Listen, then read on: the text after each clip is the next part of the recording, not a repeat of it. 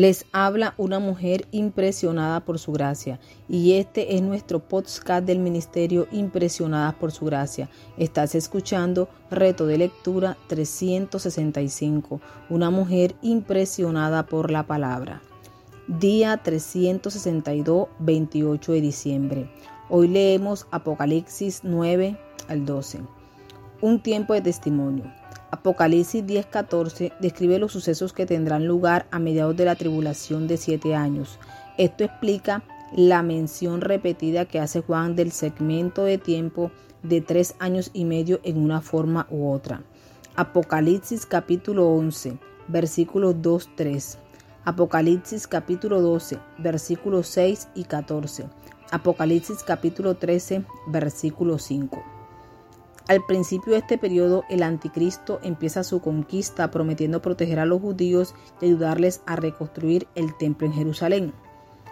Pero después de tres años y medio romperá este acuerdo, invadirá el templo y empezará a perseguir a los judíos. Por deprimentes que sean los eventos en el segmento a la mitad de la tribulación, Dios no está sin testimonio en el mundo. En Apocalipsis 10:11 hay tres testimonios importantes.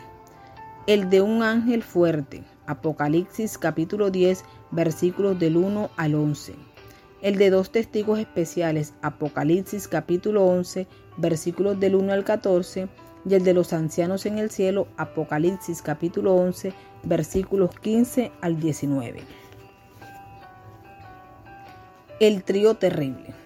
Apocalipsis 12 nos presenta a uno de tres personajes claves del drama de la segunda mitad de la tribulación.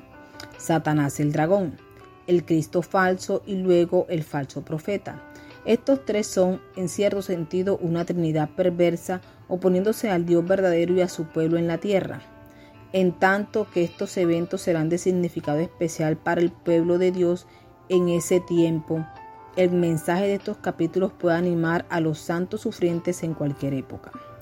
Satanás es el gran enemigo de la iglesia y lucha contra Dios y su pueblo, acusando a los santos en el cielo y atacándolos en la tierra. Sin embargo, Cristo ha vencido a la serpiente antigua y le da la victoria a su pueblo. Gracias por escucharnos en este bello día. Nuestra oración es que Cristo vive en tu corazón por la fe y que el amor sea la raíz y el fundamento de tu vida y que así puedas comprender cuán ancho, largo, alto y profundo es el amor de Cristo.